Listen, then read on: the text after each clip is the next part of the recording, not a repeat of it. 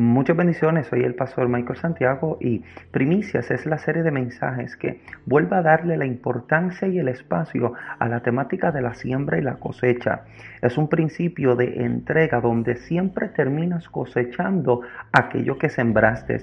No olvides que entregarle a Dios nuestras primicias no es algo que se encierra solamente en lo económico, sino que también incluye nuestro tiempo, espacio, nuestras fuerzas y también nuestros talentos. Así que acompáñanos en esta segunda serie de mensajes. Recuerda también que puedes compartir estos mensajes con otras personas para que de igual forma puedan ser bendecidos y de esa manera también ayudas a que nuestro podcast crezca y alcance a nuestra generación. Muchas bendiciones. Su propósito. Esa semilla siempre ha de germinar. Esa semilla siempre ha de desarrollarse. Ahora, siembra en lo tuyo, pero también alégrate con lo que otro está cosechando.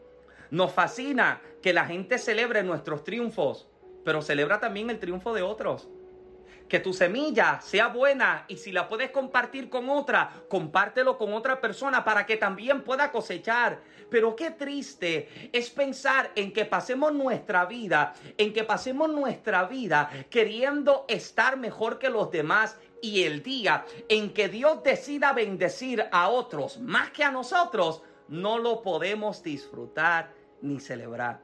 Escuché una historia en estos días pasados que me pareció me pareció algo eh, graciosa. Por favor, acompáñeme y escuche esto. Dice que eh, Dios le dijo a un hombre en una ocasión, pídeme lo que quieras y te lo daré, pero a la misma vez le daré a tu vecino el doble.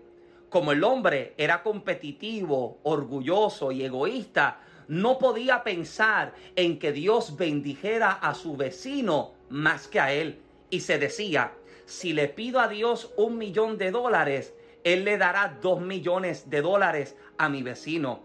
Si le pido a Dios un carro, Dios le dará a mi vecino dos carros.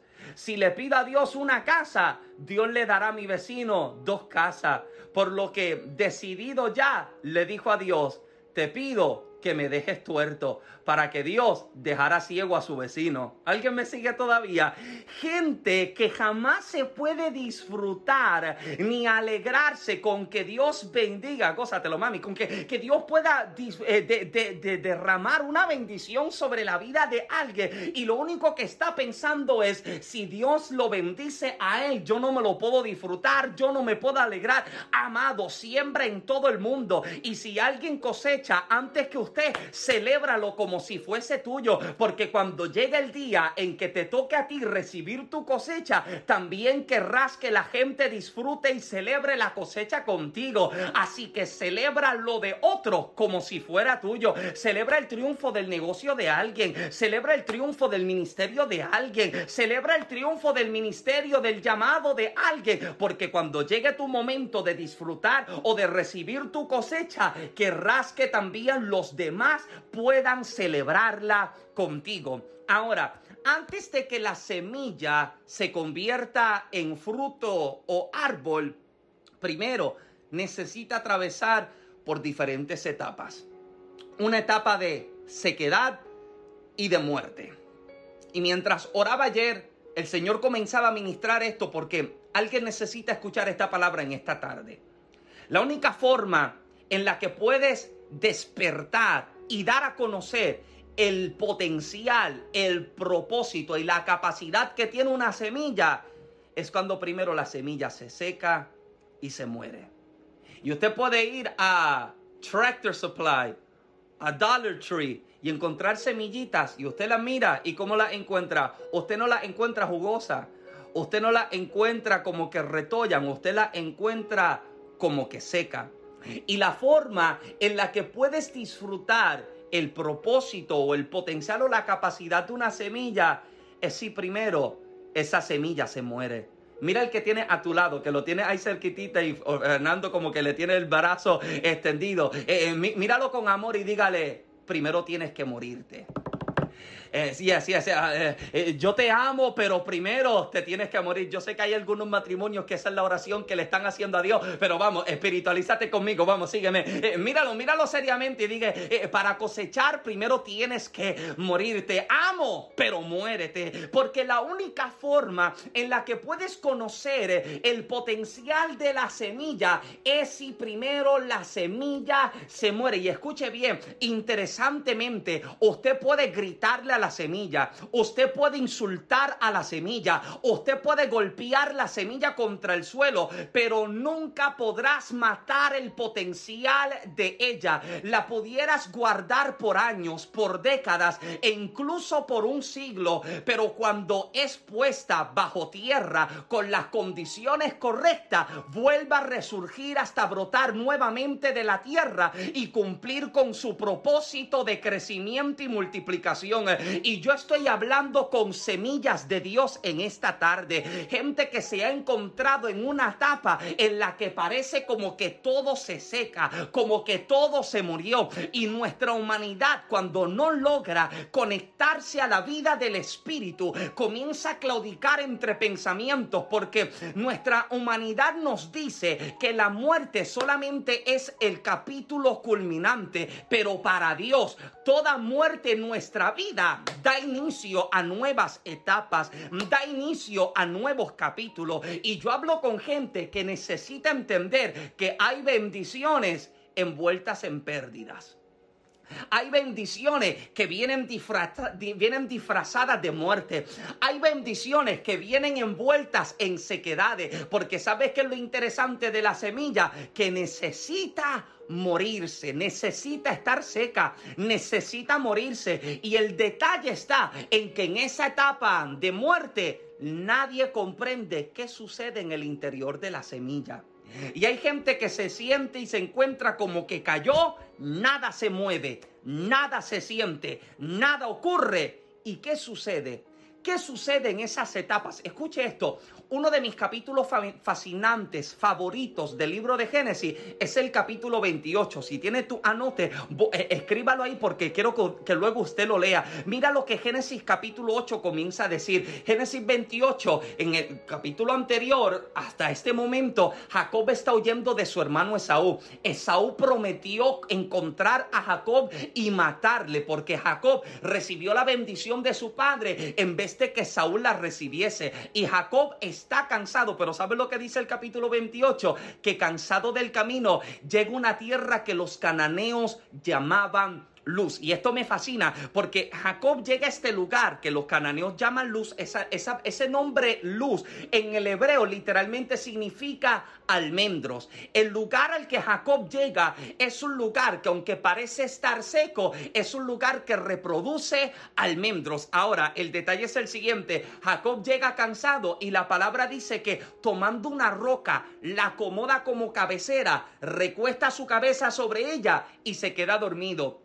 Cuando Jacob se queda dormido sobre la roca, los cielos se le son abiertos. Porque el detalle está en que puedes encontrarte en una etapa en la que nada se ve, en la que nada se siente, pero recostándote en el lugar correcto, los cielos siempre se te serán abiertos. En este lugar siento como que me estoy desesperando, pero descanso sobre la roca. En este lugar siento como que estoy agotado, pero descanso sobre la roca. Y descansando sobre la roca, los cielos se le son abiertos. Note esto, la ciencia dice que cuando entramos en la etapa en la que dormimos, cuando vamos a descansar y a dormir, en esta etapa de dormitar, aproximadamente el 80% del cuerpo entra en una etapa como de shutdown. Parece como si el cuerpo se muriese porque las palpitaciones comienzan a regularse, las respiraciones y los suspiros comienzan a regularse y cualquiera puede encontrarte en tu etapa en la que dicen, es que ya se murió. Es que, Fernando, ya esto como que no va para ningún lado.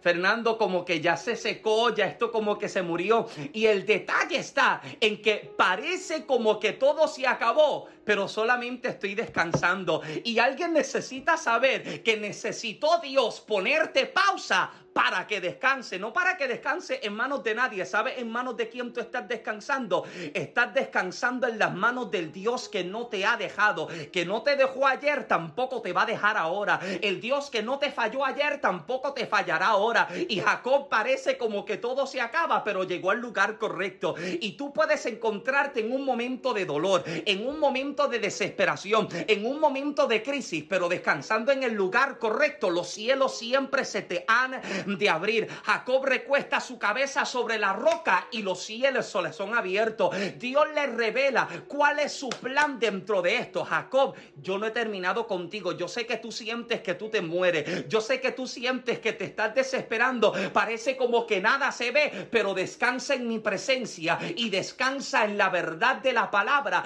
de que cumpliré en tu vida lo que yo prometí a tu abuelo Abraham. Cumpliré en tu vida lo que prometí a tu padre Isaac. Jacob, yo sé que nada parece verse, pero descansa. Ahora, Jacob está en la tierra de luz. Jacob, bajo la revelación que tiene, le cambia el nombre a casa de Dios. Pero el lugar que Jacob está llamando casa de Dios, otra gente lo está llamando el lugar de fructificación. Porque Jacob, de acuerdo a su experiencia, está diciendo Dios está acá. Pero los que llevan tiempo viviendo en la tierra de luz están diciendo, otros parecen sentir que es el lugar de silencio, pero es el lugar donde yo siempre cosecho. El lugar donde otra gente siente como que nada se ve, pero es el lugar donde yo estoy cosechando. Esta es la tierra que yo estoy llamando luz. Por eso es que muchas veces tú puedes encerrarte en el pensamiento o en el peso de la prueba que estás viviendo y pensar, estoy corriendo y siento que me muero, pero otra gente en tu lugar está diciendo, aquí yo voy a cosechar, porque en la tierra de luz siempre hay almendros que fructifican, hay almendros que se multiplican y parece como que nada se ve, pero escúcheme bien, Dios está trabajando. Jacob está descansando y Dios está trabajando. ¿Sabes qué es? ¿Qué es lo más desesperante para un agricultor? Esperar. Hmm. Lo más desesperante para un agricultor es tomar la semilla y meterla bajo tierra. Porque luego de que tú sembraste la semilla, tú no ves lo que está ocurriendo bajo tierra. Luego de que tú tomaste la semilla, hiciste un hueco o un surco en el suelo, depositaste la semilla y le derramaste agua, luego de eso usted no ve absolutamente nada. ¿Sabes lo que debe tener el agricultor? Fe. Confiar de que algo está sucediendo. I'm not seeing it. Yo no lo estoy viendo. But I'm trusting that something's going on. Yo estoy confiando de que algo está sucediendo. I, don't feel anything. Yo no siento nada. Pero estoy confiando de que algo está ocurriendo. Nada parece estar moviéndose. Pero ¿sabes qué está sucediendo? La semilla que se secó. La semilla que se murió vuelve a entrar en unas condiciones óptimas que vuelven a hacer resurgir el propósito que está. Y yo sé que hay gente que siente como que nada se movió, nada se vio, pero hay algo que en silencio se está trabajando. Y escuche bien, el silencio de Dios no es sinónimo de sí ni de no. El, el silencio de Dios es sinónimo de espera un poco más. Cuando Dios guarda silencio, solamente nos está pidiendo una sola cosa. Espera para ver lo que yo voy a hacer. Espera un momento. Y el espera de Dios, ese tiempo de silencio de Dios, nuestra humanidad nunca lo comprende. Nuestra humanidad jamás lo puede comprender. Porque el silencio de Dios desespera. Porque ¿sabes cuál es el propósito del silencio de Dios? Desarmarte. Te quita tu capacidad. Te quita tu habilidad te quita tu fuerza para que ya tú dejes de depender en ti y tú comiences a depender de lo que Dios está trabajando en el silencio. Ahora, me parece interesante que la semilla se muere, se seca y hay que, hay que, hay que enterrarla, hay que, hay que hacer un espacio para sembrarla. Y el hecho de que la semilla esté puesta bajo tierra no significa que ya se acabó el capítulo o que yo la enterré. O sea, Alguien debe entender que Dios, Dios no te está llevando a un sepulcro. Dios no te está enterrando. ¿Sabes lo que Dios está haciendo? Dios te está sembrando. El lugar en el que estoy no es un sepulcro. Dios me está metiendo en un tiesto. Sí, un tiesto que tiene las condiciones para soportar mi crecimiento, para que mis raíces comiencen a crecer. Y cuando ya mis raíces crezcan lo suficiente, ¿sabes lo que Dios tiene que hacer? Necesita romper el tiesto para trasplantarme. Y hay gente que se siente que está en este momento en el que parece que crecí demasiado, pero nada se ve. ¿Y sabes lo que Dios te dice? Hold on, wait a minute, espérate un momentito más, que estoy a punto de romper el molde en el que tú estás para trasplantarte a un lugar seguro. Ahora, mira lo que Pablo dice. Pablo está diciendo que Dios es el que da que semilla al que siembra y pan al que come. El agricultor tiene dos opciones. Tiene dos opciones con la semilla que tiene en su mano. El agricultor que ha recibido la semilla puede hacer una de dos cosas. Número uno, puede tomar la semilla y alimentarse con ella. Él puede tomar la semilla que tiene. Ah, yo me comí todas las semillitas de, girasol, así que eh, no te puedo dar un ejemplo. Pero, sí, sí, él, él, puede tomar la semilla y él se la puede comer en el momento. Y comiéndose la semilla en el momento, esa semilla lo puede, lo puede sostener por el día. Esa semilla lo puede sustentar por unas horas. Pero hay una segunda opción. Él puede tomar la semilla y él la puede sembrar, aunque no coma hoy, aunque no coma mañana y aunque no coma en una semana.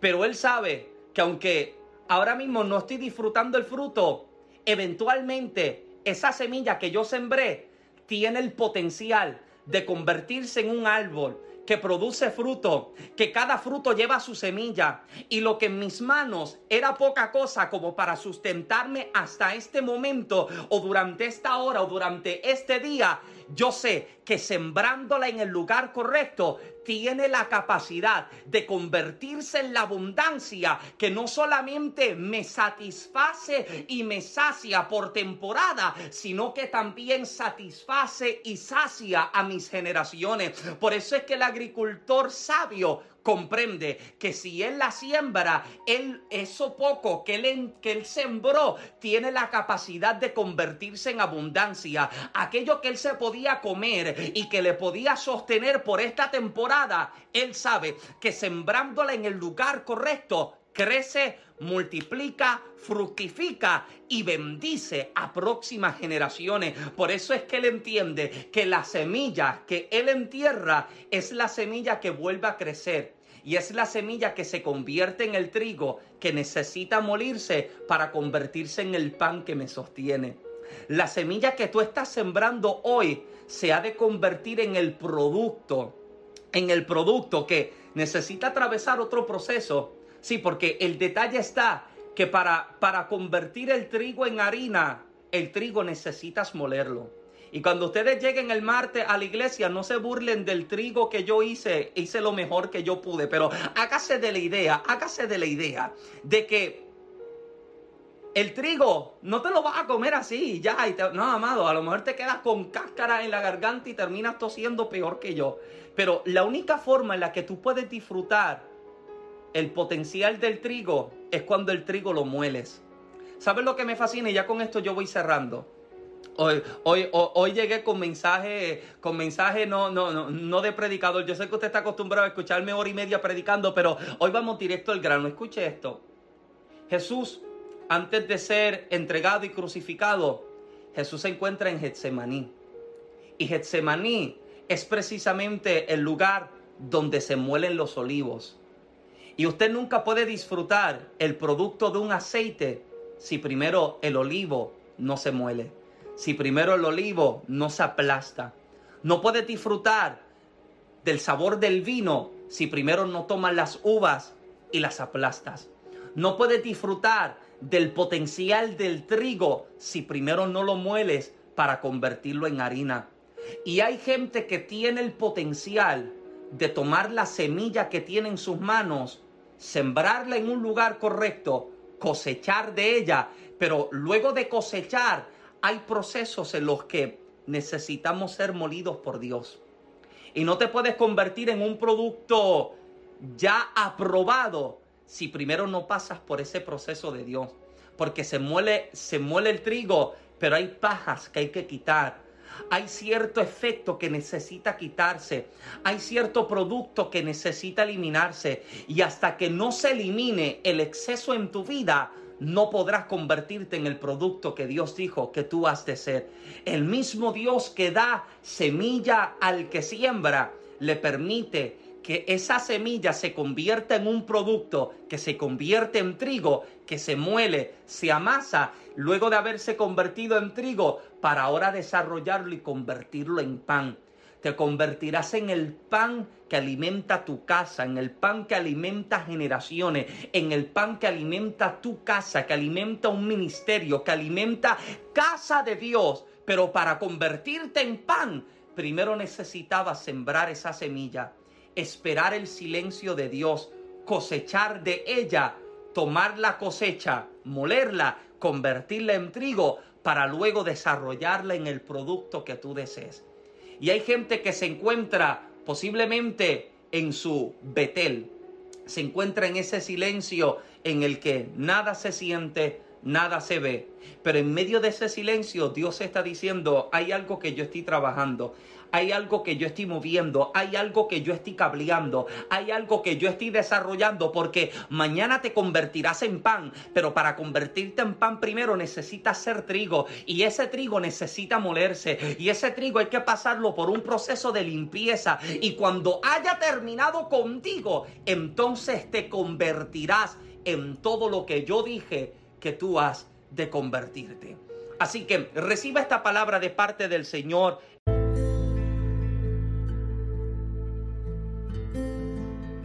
Gracias por escuchar esta primera parte del mensaje. Ora a Dios que esté siendo bendecido y edificado. No te pierdas la segunda parte del mensaje a continuación.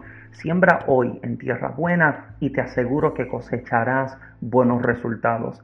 Recuerda que también puedes ser parte de los contribuidores del ministerio enviando tu aportación en el enlace que aparece en pantalla. Así que te veo en la próxima. Chao. Bendiciones.